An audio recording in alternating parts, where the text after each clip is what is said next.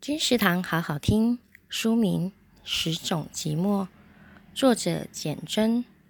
十个故事，深具体感温度的寂寞书写。刨开参天放盐的人生，男女老幼体内都有一枚寂寞种子。撬开坚硬外壳，种人是信任、善念、坚强、突破、升华、释怀。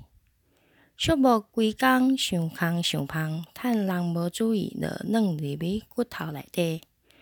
简真老师生动风趣的小说笔法，将寂寞一支一支勾出来，让你流下悲伤的泪，也领回滋养的泉。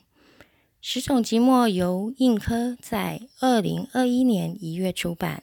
金石堂陪你听书聊书。